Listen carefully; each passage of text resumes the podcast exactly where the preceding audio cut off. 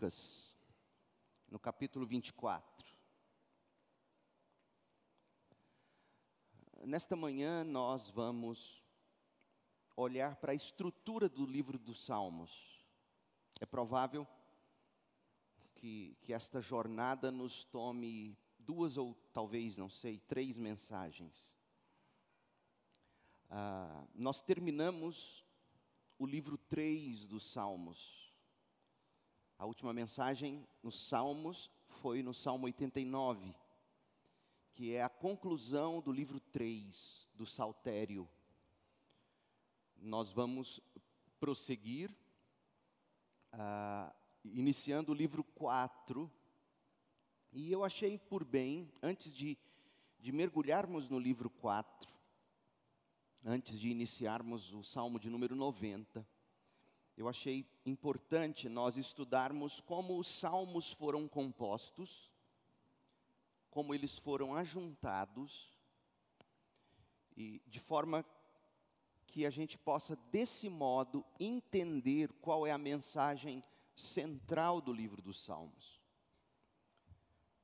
Porque, como nós veremos, os Salmos, apesar de ser um livro só, os Salmos ou o Saltério, ele, ele é composto de diversos salmos, 150 salmos, os quais estão organizados em cinco livros.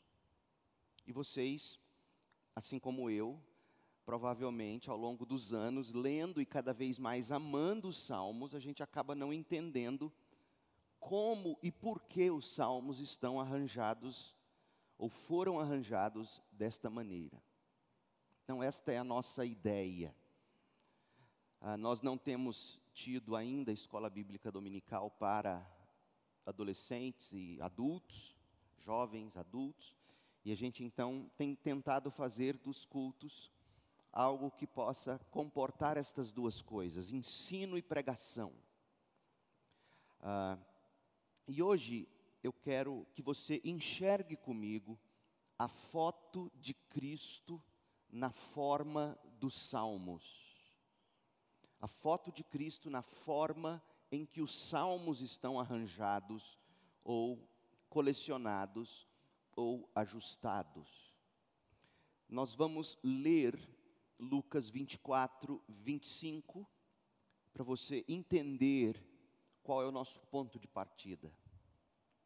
Salmo 24, 25. Então Jesus lhes disse aos, aos dois discípulos no caminho de volta para Emaús. Então Jesus lhes disse: Como vocês são tolos, como custam a entender, e agora ouça, o que os profetas registraram nas Escrituras. Escrituras, aqui é referência ao Antigo Testamento.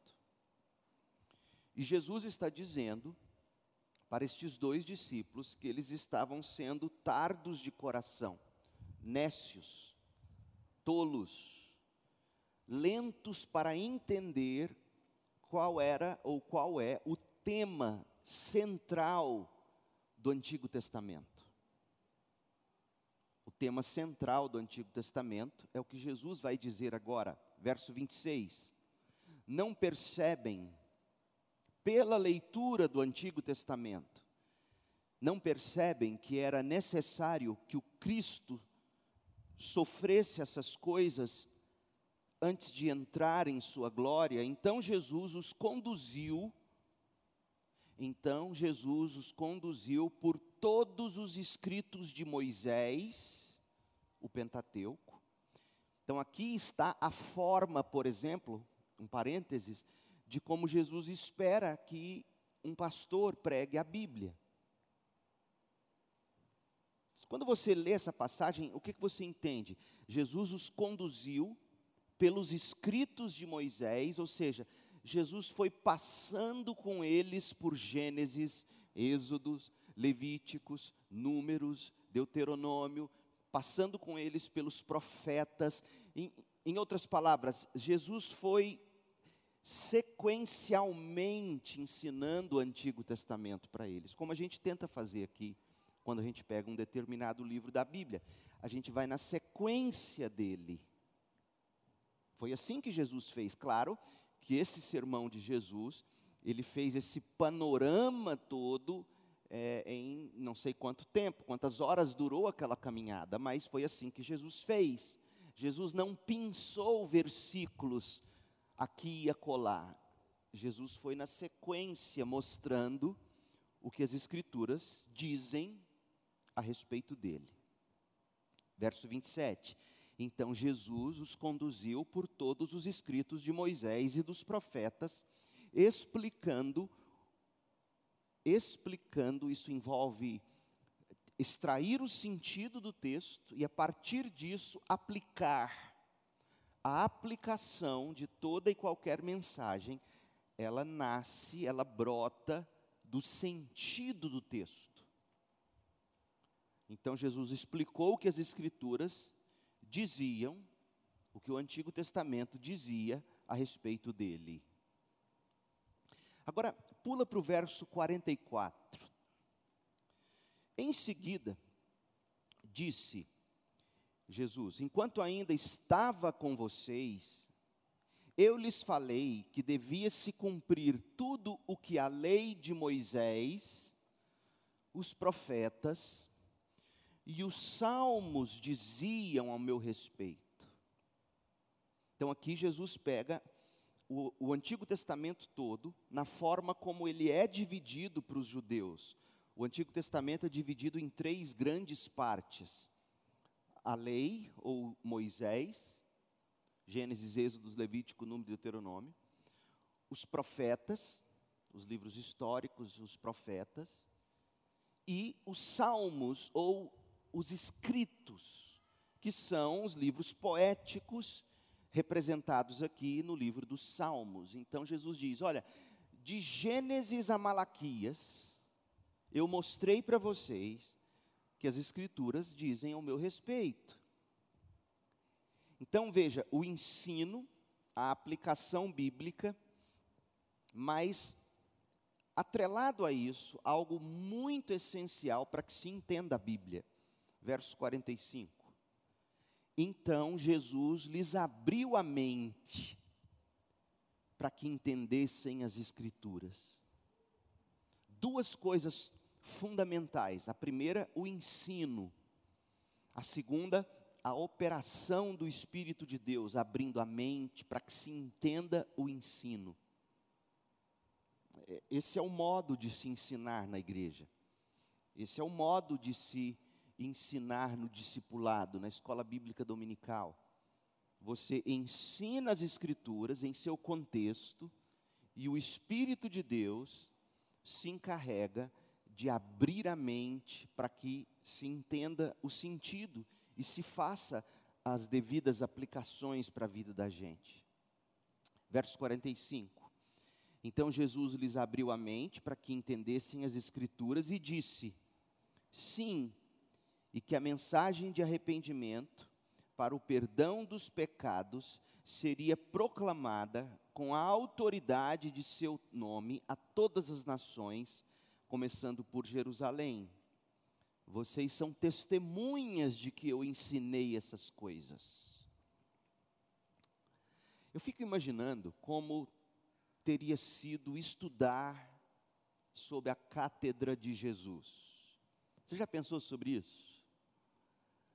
Ler esse texto de Lucas que a gente acabou de ler me faz imaginar como teria sido ah, ser aluno de Jesus, em viva voz. Porque sim, Jesus ainda é o nosso professor. Todas as vezes que nos deparamos com as Escrituras, abrimos a Bíblia, oramos pedindo o entendimento de Deus, o Espírito de Deus que nos ilumine, é Jesus ainda nos ensinando pelo seu Espírito nós não estamos em desvantagem com relação com relação aos aos primeiros discípulos que tinham Jesus em viva voz. Não estamos em desvantagem no sentido de compreensão, porque o espírito que abriu a mente daqueles discípulos é o mesmo Espírito que ainda abre a nossa mente hoje, quando a gente se depara com as Escrituras, mas há algo muito importante e que você vai entender o que eu estou dizendo, ou tentando dizer.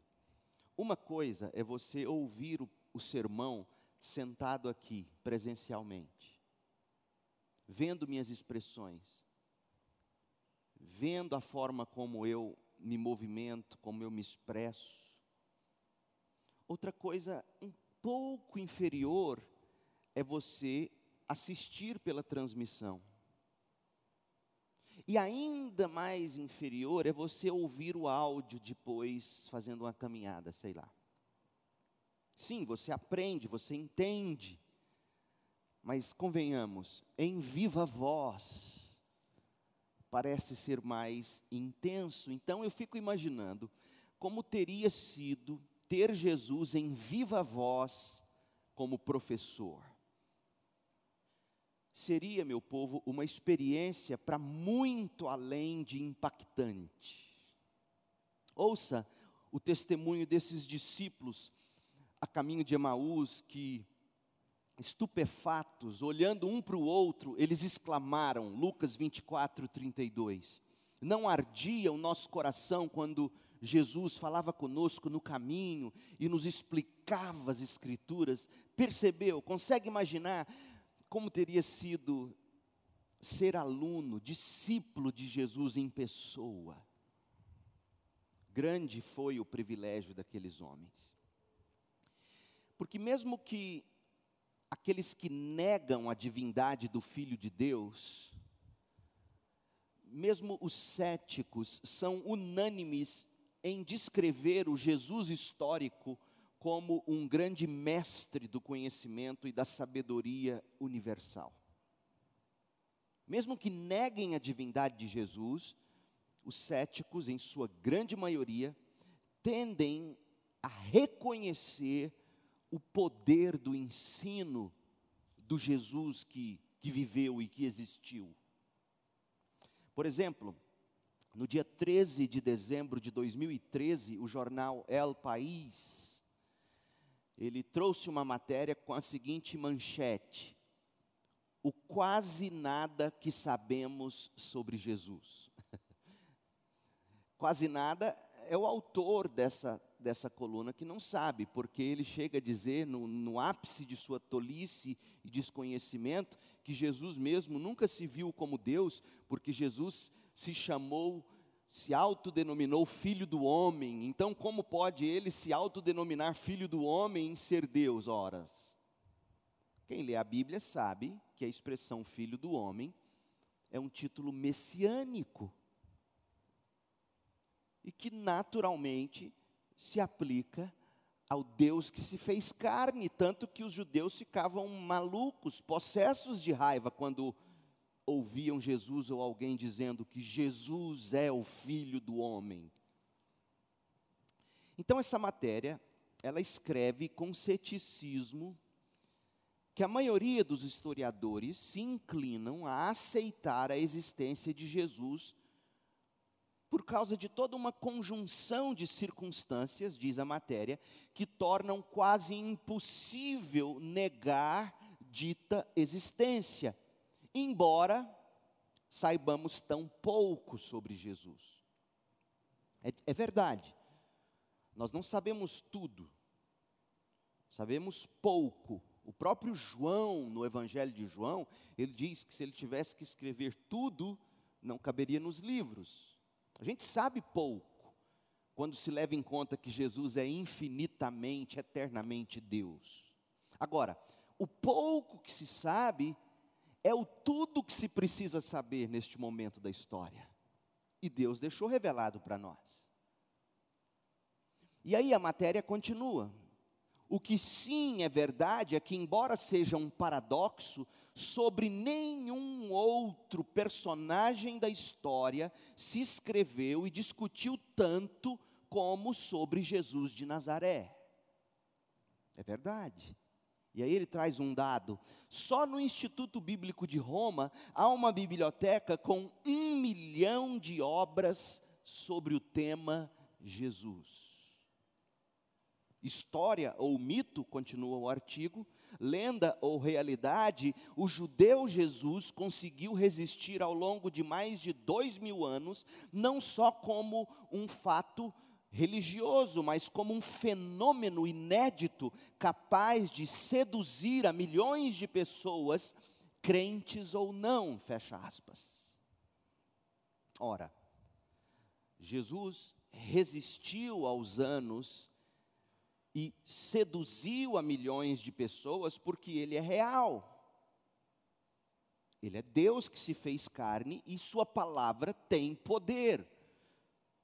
Com efeito, pessoas são salvas e são transformadas pela Sua palavra viva e eficaz. Portanto, de novo, que enorme privilégio foi o daqueles discípulos de Emaús. Cara a cara com Jesus. Eles estavam decepcionados, aqueles dois homens, visivelmente abatidos. E qual era o motivo? Jesus provou não ser o tipo de Messias que eles esperavam. Eles queriam um libertador político, eles queriam um revolucionário, talvez de direita ou de esquerda, não sei, mas eles, eles queriam um revolucionário um líder conquistador que, se necessário fosse, ele pegaria na espada, em armas, para estabelecer o reino dos judeus sobre os romanos e sobre o mundo. Aqueles homens se decepcionaram quando descobriram que o reino de Jesus não é deste mundo. E aí o Senhor da glória, cheio de graça e de verdade, Jesus Cristo, se aproxima dos dois ouve a queixa deles, faz a eles perguntas, e diante de tudo o que ele ouve, ele dá uma bronca nesses dois homens. E a bronca que ele dá nos dois, chamando eles de tolos, nécios, tardos de coração para compreender a Bíblia enquanto eles liam as Escrituras, ele, ele, ele dá a bronca porque ele constata que faltou àqueles homens duas coisas: dedicação e devida atenção à leitura e o estudo do Antigo Testamento. É como se Jesus estivesse dizendo: quando vocês leram os Salmos, vocês não prestaram atenção no que os Salmos de fato dizem. Vocês não entenderam que os Salmos são a meu respeito. Os salmos não são a respeito do que vocês imaginam que Deus e o seu Messias devem ser. Quando você lê os profetas, quando você lê Moisés, quando você lê os salmos ou os escritos poéticos, vocês não entenderam que eles dizem a meu respeito. Então Jesus passa a explicar para eles como os autores das escrituras do Antigo Testamento falaram a respeito dele e como tudo o que está escrito sobre Jesus na lei de Moisés, nos profetas e nos salmos deve ser cumprido.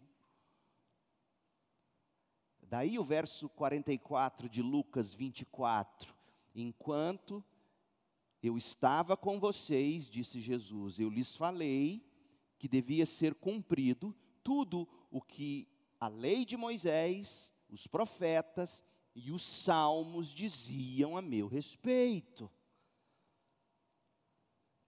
Salmos aqui, como eu já disse, provavelmente se refere aos livros poéticos, ao que os estudiosos chamam de literatura sapiencial, porque vem de sabedoria. E quais são esses livros poéticos, sapienciais ou de sabedoria? É o livro de Jó, dos Salmos, de Provérbios, Eclesiastes e Cânticos, do Cântico dos Cânticos. E Escrituras, como já disse, é uma referência a Gênesis a Apocalipse, Gênesis a Malaquias. Mas o ponto é bastante claro em Lucas 24. Na cabeça de Jesus, na mente de Jesus, o saltério já que o saltério faz parte dos livros de sabedoria, na mente de Jesus, os salmos, os 150 salmos, eles testificam claramente a respeito da vinda, da vida e da obra do Messias, o Filho eterno de Deus.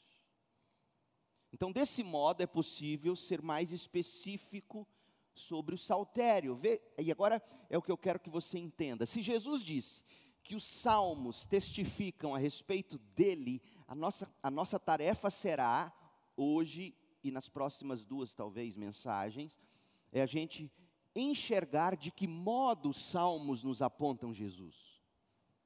Para que você e eu nunca mais leiamos qualquer que seja o salmo, sem ver nele alguma seta nos apontando para o Cristo, nosso Senhor e Salvador.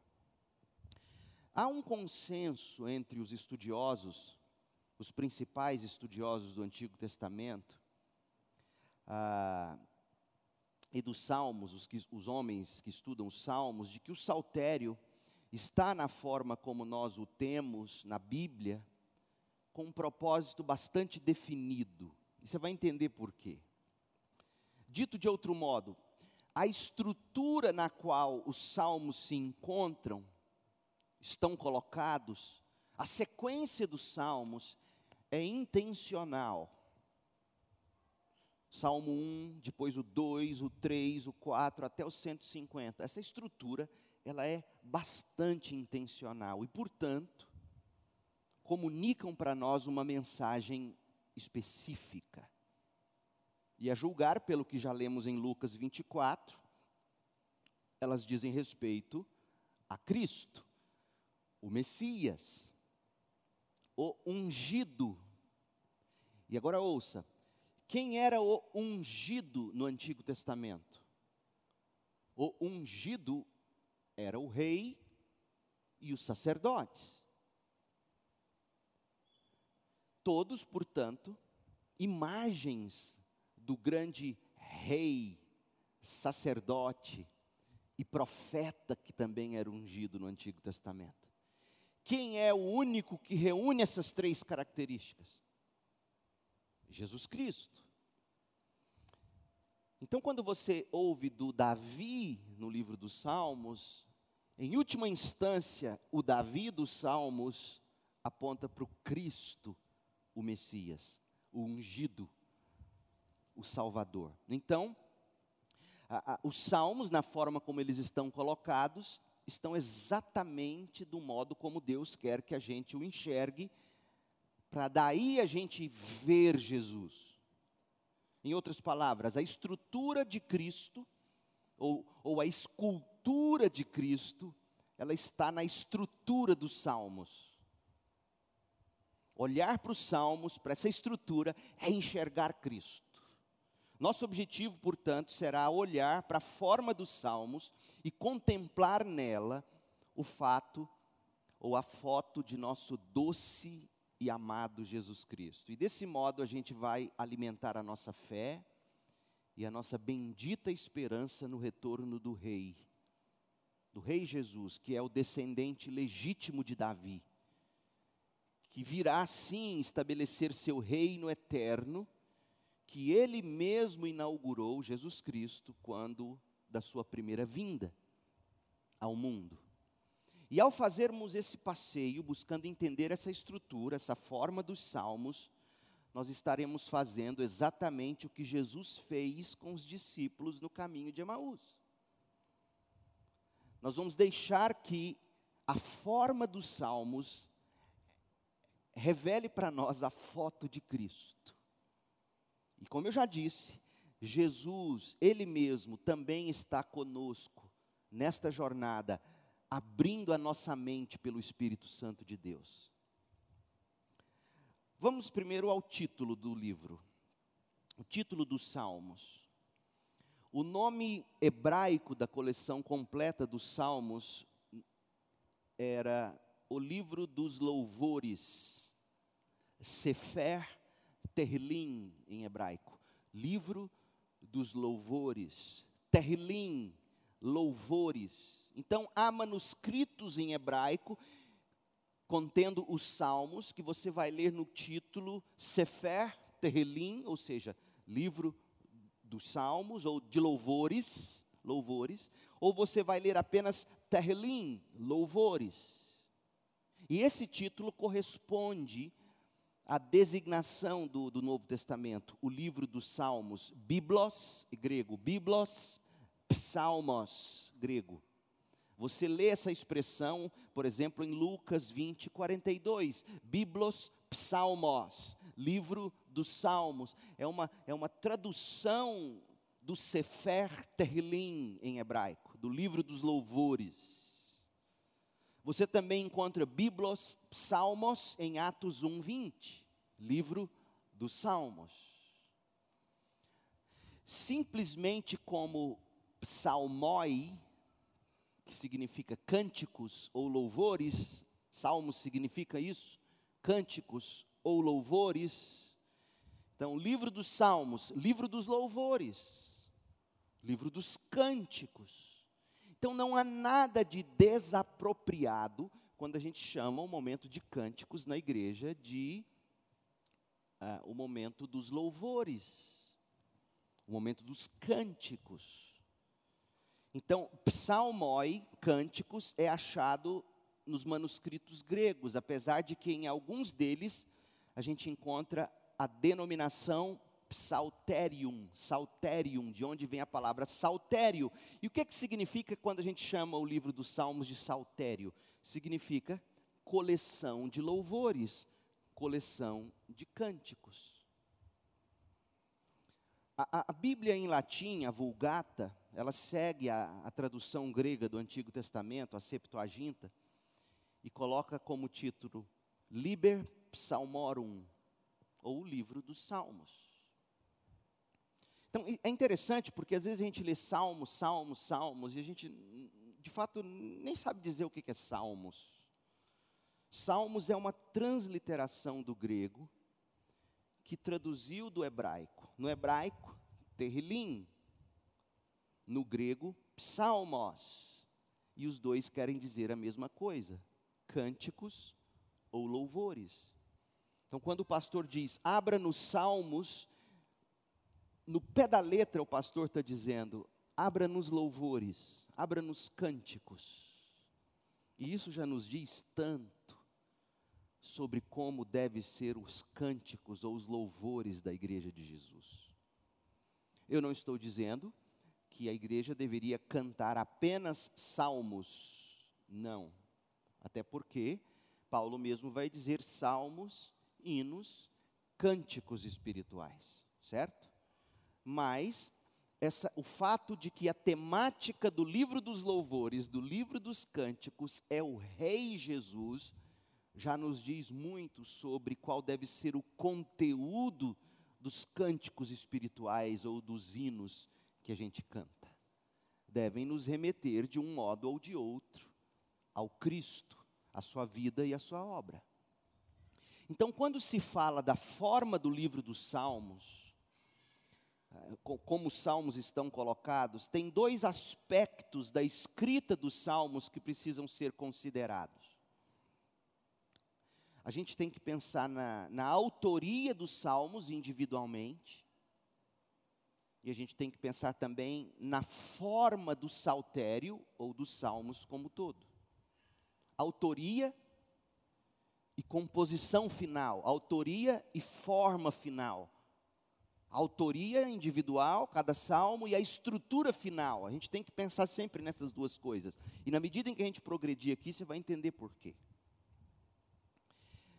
Pelo menos um dos salmos, o Salmo 90 de Moisés, é o que abre o livro 4. Gente, e é muito interessante que o livro 4 do Saltério ou do Salmo seja um, um salmo de Moisés.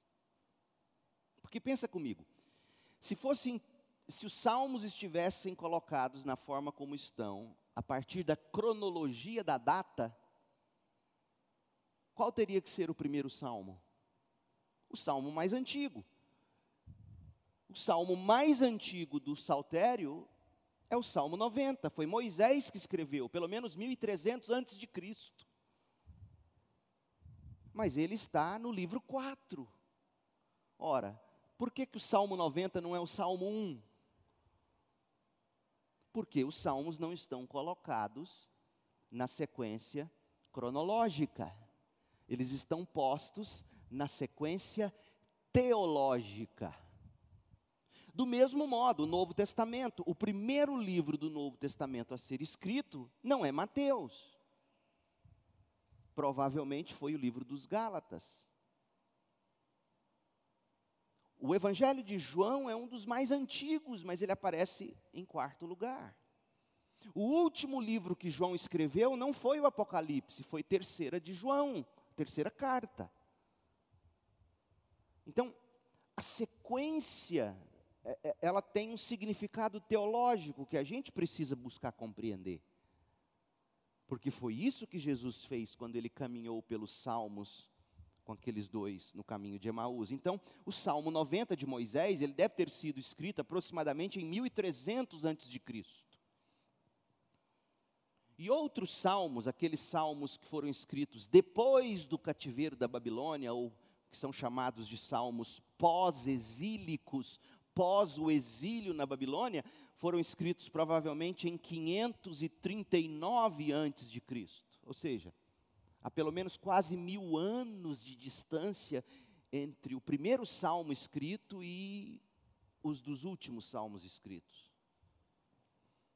Então, quando a gente olha isso, a gente pode chegar a pelo menos duas conclusões iniciais. Primeira, a forma final do livro dos Salmos, como hoje temos, não aconteceu até algum tempo depois do exílio na Babilônia. Ou seja, os salmos tomaram essa forma final, como está aí na sua Bíblia, em algum momento depois do cativeiro babilônico. E a segunda conclusão, o, o, editor ou o organizador, a pessoa responsável por colecionar e organizar os salmos na forma final, ele é uma pessoa. Até porque, veja, Moisés escreveu 1300 antes de Cristo. E o, livro, e o salmo dele está abrindo o livro 4. Logo, não foi Moisés quem organizou o saltério. E se o saltério foi organizado depois do cativeiro babilônico, Davi já tinha morrido. Então, não foi Davi que organizou os salmos da forma como estão. Ele escreveu diversos dos salmos, mas não foi Davi quem organizou. Então, nós temos, quando você lê os salmos, você está lidando com pelo menos dois tipos de sujeitos: o que escreveu o salmo individual, ou em particular, e aquele que também, inspirado pelo Espírito de Deus, colecionou e organizou na forma como nós o temos. E se você quer entender a, a, a importância prática disso, espera um pouquinho, porque eu não estou aqui apenas te dando informação interessante. Eu estou buscando, pela ajuda de Deus, ajudar você a ler os salmos a partir dessas perspectivas, que são as corretas. O autor foi quem escreveu um dado salmo num determinado momento. Por exemplo, Moisés, 1300 a.C., escreveu o Salmo 90. Davi, em algum momento, escreveu o Salmo 23. Asaf, em algum momento, escreveu o Salmo 73. E assim por diante. O editor foi quem colecionou esses salmos e organizou a disposição ou a forma final.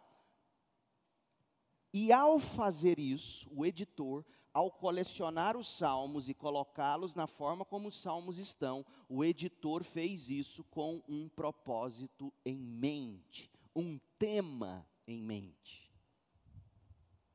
Porque toda mensagem, toda arte tem um comunicado. Se você visitar uma galeria de arte, e, e, e você coloca, vê lá eh, quadros pintados, quadros bonitos, eh, não, não se iluda, aquilo não foi pintado sem propósito. Até os mais modernistas, aqueles mais horríveis. O cara joga lata de tinta amarela, depois joga azul e passa o dedo assim e fala, é obra de arte. Aí você fala, onde está o sentido nisso? O sentido está exatamente em dizer para mim e para você que nada faz sentido. E que quem vai dar o sentido é quem olha e fala: ah, isso aqui está parecendo a mão da Camila. Vou chamar esse quadro de A Mão da Camila. Mas o, o, pintor não tinha nenhum sentido. Tinha. Ele queria dizer para você que a arte, quem dá o sentido não é quem pinta, é quem a enxerga. Sabe qual é a implicação prática disso? Terrível. Se você estiver lendo a Bíblia, o sentido da Bíblia não vem da própria Bíblia, vem de você, do que você acha que a Bíblia está dizendo. Bem-vindo à pós-modernidade. Você quer algo mais prático ainda? A Constituição brasileira. A Constituição é clara em seus artigos, mas nossos Supremos têm dado as interpretações que eles entendem ser o que. Percebem? Então, não acha que o pastor aqui está dizendo coisa fora, fora da caixinha. O pastor é doido, está falando de coisa que tem nada a ver. Tem tudo a ver. Quando você fica mordido de raiva de ver que o seu juiz do Supremo deu uma interpretação para a Constituição do jeito que ele achou e não do jeito que está escrito, nós estamos falando eh, disso. A pessoa que vai ler o determinado documento e ela vai dar o sentido. Então, o, o editor dos Salmos, quando ele coleciona os salmos e coloca esses salmos na sequência dentro dos livros como estão, formando o livro maior que é os salmos, inspirado pelo Espírito de Deus, ele quer comunicar a mensagem central dos salmos. Que nós veremos, a mensagem central dos salmos é o Rei Jesus, o Messias, o ungido. Então, vários, vários autores nós temos no saltério. Por exemplo, Moisés escreveu um, um salmo, pelo menos. Davi foi o que mais escreveu salmos. Asaf e os seus descendentes. Salomão escreveu o salmo. Emã escreveu o salmo 88, que nós estudamos. Etan escreveu o salmo 89. Coré ou Corá e os seus descendentes escreveram salmos e tantos outros autores anônimos que nós não temos o nome deles. E cada um desses autores, e é aqui que a aplicação começa a ficar linda. Cada um desses autores, quando escreve seu salmo individualmente, estava vivendo um momento específico, ou tinha um propósito específico. Mas o editor, quando ele trabalha para juntar esses salmos e, e, nos dá a produção final, da forma final dos salmos, ele, ele quer comunicar uma mensagem central. E aí, sabe o que, que a gente começa a entender? Olha que coisa linda. E não pense você que todas essas informações são desnecessárias. A gente vive numa era em que todo mundo quer praticidade, coisa rápida. Pastor, me dá um miojo, eu ponho ali no micro-ondas, três minutos está pronto. Não, não, esquece isso. Ninguém vive de miojo. Você está lendo o Salmo, Davi, Salmo 23, Salmo 22, Salmo 21, salmos lindos. Ele tem o seu momento específico expressado ali naquele salmo específico, mas lembre-se, aquele salmo está colocado dentro de uma linha teológica que aponta para Jesus. Ou seja, as nossas experiências pessoais e particulares sempre deverão ser enxergadas a partir da grande história da redenção, Jesus Cristo. Essa é a maravilha. Então, digamos, o autor do salmo, em particular, de repente, é você com a sua história de dor, revelada ali naquele salmo que você está lendo, que é o seu salmo preferido.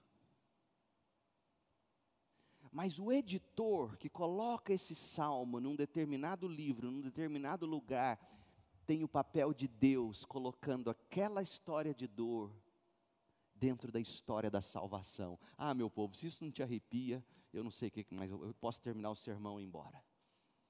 Deus está dizendo que a nossa história individual, o nosso salmo, está encaixado na grande história de Jesus Cristo. É isso que você tem no saltério. Então você tem que ler o seguinte: o que, que esse salmo em particular está dizendo? Mas não só isso.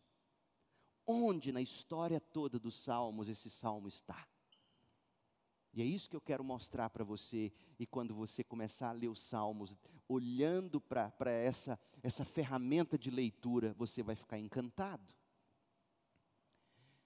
É difícil determinar como os salmos tomaram a forma final. Como que eles chegaram do jeito como estão. Mas nós sabemos de antemão da existência de muitas e antigas coleções de salmos. É praticamente consenso entre os eruditos do Antigo Testamento que o próprio Davi se preocupou em compor e em iniciar uma coletânea de salmos e colocar esses salmos na forma de salmos ou louvores, terrelim. Então, importante. Apesar de haver outros autores diferentes de Davi, apesar de, de ter outros editores depois de Davi, quando a gente fala dos salmos como um todo e chama os salmos de Davi, por que, que a gente usa o nome Davi, já que ele não é o único autor, já que ele não foi o único editor? Simples, porque ele foi o primeiro que intencionalmente compôs e colecionou salmos para se tornar os, o livro dos louvores de Israel. Por isso que a gente dá o nome dos salmos como um todo a Davi.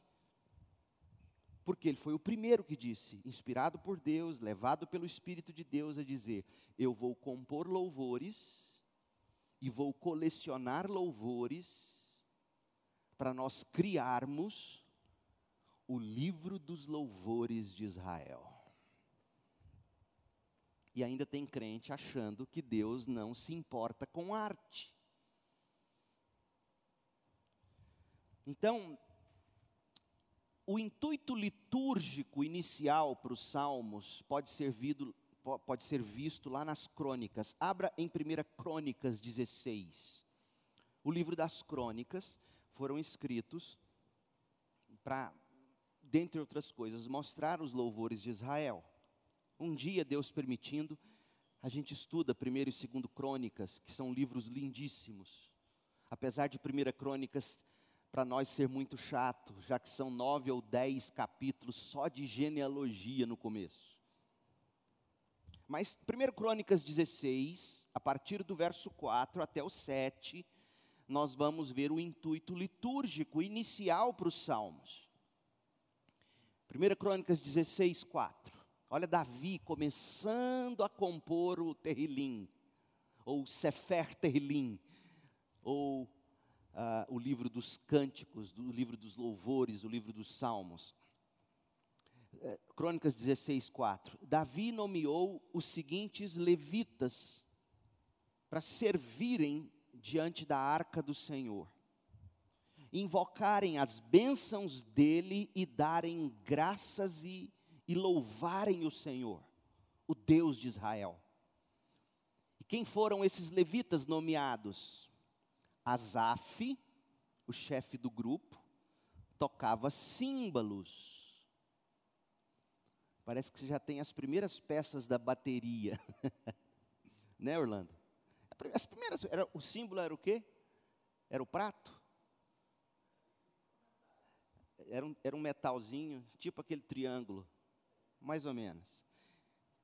Então vamos lá, já, é o início da percussão, alguma coisa assim. Apesar de eu preferir clássicos, tá? De verdade. Eu não estudo ouvindo samba, N não dá. Mas eu ouço Mozart, mas eu ouço Bach, canto gregoriano, mas isso é outra palestra. Asaf, o chefe do grupo, nomeado por Davi, tocava os símbolos. Depois dele vinha, e aí a Bíblia dá vários nomes de músicos e de compositores que eu não vou ler, mas está aí na sua Bíblia. E esses homens tocavam harpas e liras. Então você tem cordas e percussão, e você tem cânticos e músicas. Verso 6: Os sacerdotes Benaía e Jaaziel tocavam trombetas continuamente diante da arca da aliança de Deus. Naquele dia, Davi encarregou Asaf e seus parentes ou descendentes levitas de louvarem com ação de graças ao Senhor. Então parece que aqui está o marco zero do livro dos Salmos. Quando, quando Davi toma a iniciativa de dizer: vamos criar o livro dos louvores de Israel. Já havia cânticos em Israel? Óbvio que já havia.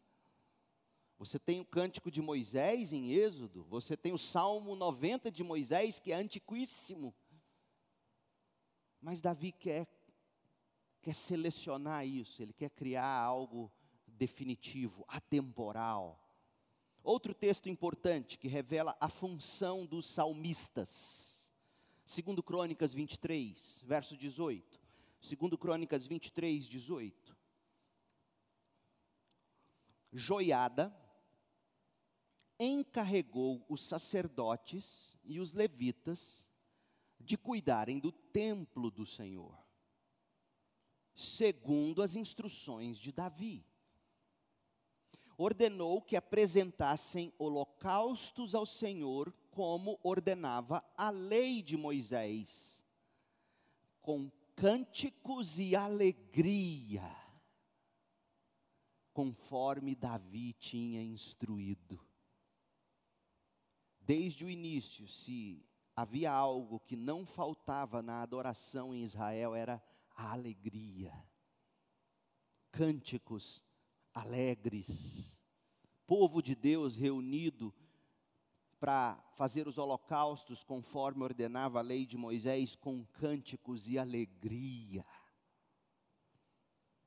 Outro texto, e esse texto a seguir, segundo Crônicas 29 revela que já havia coleções de salmos. Aqui vai ficar mais claro para você, quando o pastor Leandro fala assim: o livro 1, livro 2, livro 3 dos salmos, ou no cabeçalho da sua Bíblia você vê aí, livro 1, do salmo 1 ao 42, se não me engano, ou 41, e assim por diante. De onde vem isso? Já havia coleções de salmos, livros de salmos ou, ou terrilins, livros de louvores nos dias de Ezequias. E esses livros, mais tarde, são os livros que seriam compostos nos salmos, no saltério final, que é o nosso hoje. Segundo Crônicas 29, 30, olha o que diz. O rei Ezequias e os oficiais ordenaram aos levitas que louvassem o Senhor com os terrilins escritos por Davi, com os cânticos, com os louvores, com os salmos escritos por Davi. Terrilim. Quais eram esses? Era o livro 1, do Salmo 3 ao 41. Uai, e o Salmo 1 e o Salmo 2? Vai ficar claro no nosso estudo que o Salmo 1 e o Salmo 2 é, é composto para ser o cabeçalho dos salmos. Mas o Salmo de Davi mesmo começa no 3. Pode muito bem ter sido Davi quem escreveu o Salmo 1 e 2, não, não podemos negar isso. Mas vai ficar claro para nós, quando a gente entrar nos Salmos, olhando essa estrutura, que o Salmo 1 e 2, ele, ele é o, o salmo composto para ser o cabeçalho e assim selar, selar todo o livro dos Salmos. Então, você já tinha aqui os livros dos cânticos, dos terrilins, dos louvores escritos por Davi, provavelmente o livro 1, de, do Salmo 3 ao 41, e pelo pelo vidente. O que é vidente? Vidente não é quem lia a mão, não, viu gente? Vidente era uma das funções do profeta. Era antever o que Deus faria. Tanto que um dos profetas vai dizer: Por acaso Deus age ou faz alguma coisa sem dizer antes ao seu profeta? Então, é no sentido não de cartomante, é no sentido de aquele a quem Deus revela o que Deus fará caso o povo não se arrependa. Então, é muito interessante que Asaf, antes de ser músico, era um profeta. É de arrepiar. Antes de ser músico, para nós traduzirmos para a linguagem contemporânea. Antes de Asaf ser músico, ele era um teólogo. Ele não era qualquer um que senta, pega um pandeiro, um violão, fala assim: agora eu vou fazer um louvor para Deus. Aí sai aquela lambança, que alguns chamam de, de louvores ou worship music, ou seja o que for. Asaf era um profeta.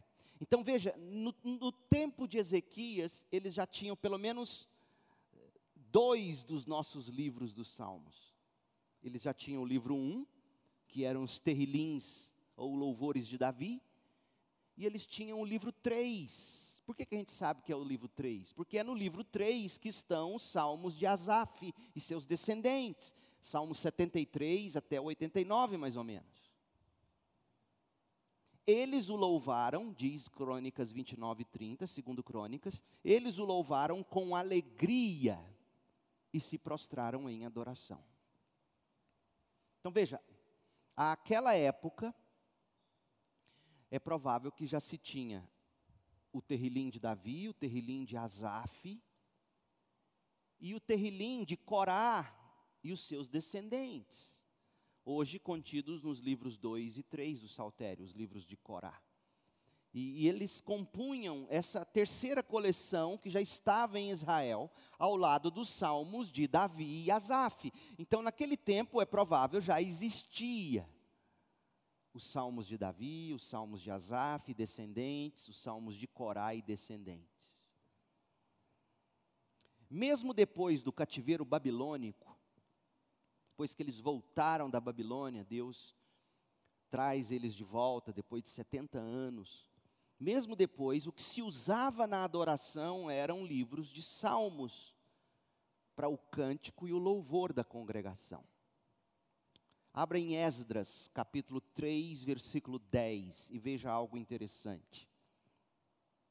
Esdras e Neemias escreveram bem no iníciozinho, quando o povo voltando do cativeiro, o povo estava começando a reconstruir os muros de Jerusalém e o templo da cidade santa. E olha o que Esdras 3:10 diz. Quando os construtores terminaram os alicerces do templo do Senhor, os sacerdotes puseram suas vestes e tomaram seus lugares para tocar as trombetas. Os levitas, descendentes de Asaf, fizeram soar os símbolos para louvar o Senhor, conforme o rei Davi havia prescrito. A pergunta é: como Davi havia prescrito?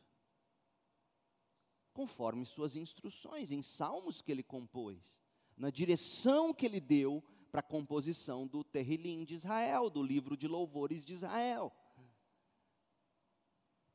Neemias 12, 24. Neemias 12, 24. Estes foram os chefes das famílias dos levitas. E aí vem um, uma lista de nomes. E outros companheiros que ficavam em frente deles durante as cerimônias de louvor e ação de graças um lado respondia ao outro. Então era, era, era, sabe quando o Orlando nos conduz aqui na, na adoração? Agora as mulheres cantam, depois os homens cantam, todos juntos. Sabe essa, essa, esse modo responsivo de cantar? Está aqui. Não é invenção do Orlando.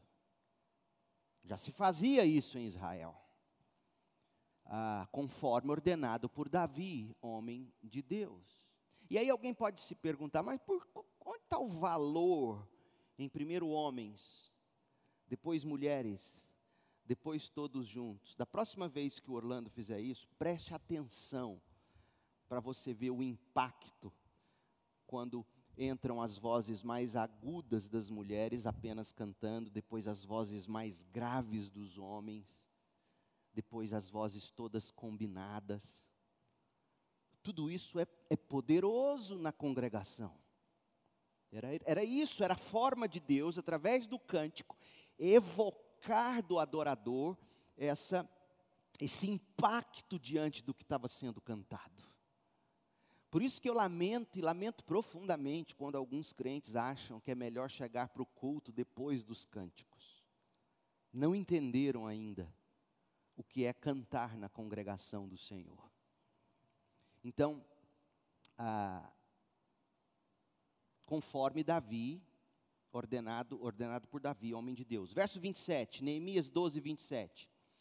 Para a dedicação do novo muro de Jerusalém, pediu-se que os levitas de toda a terra viessem a Jerusalém para auxiliar nas cerimônias, deviam participar dessa ocasião alegre com cânticos de ação de graças e com música de símbolos, harpas e liras.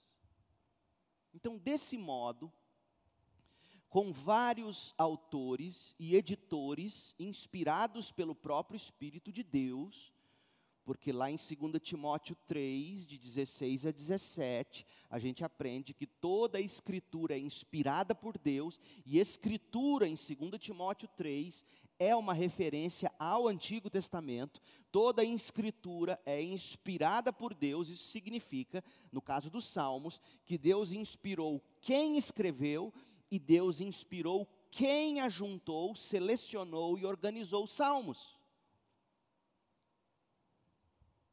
Então, desse modo, com vários autores, vários editores inspirados pelo próprio Espírito de Deus, é que os salmos foram sendo compostos e colocados em coleções ou livros para serem cantados no culto do povo de Deus e também nas suas devoções particulares.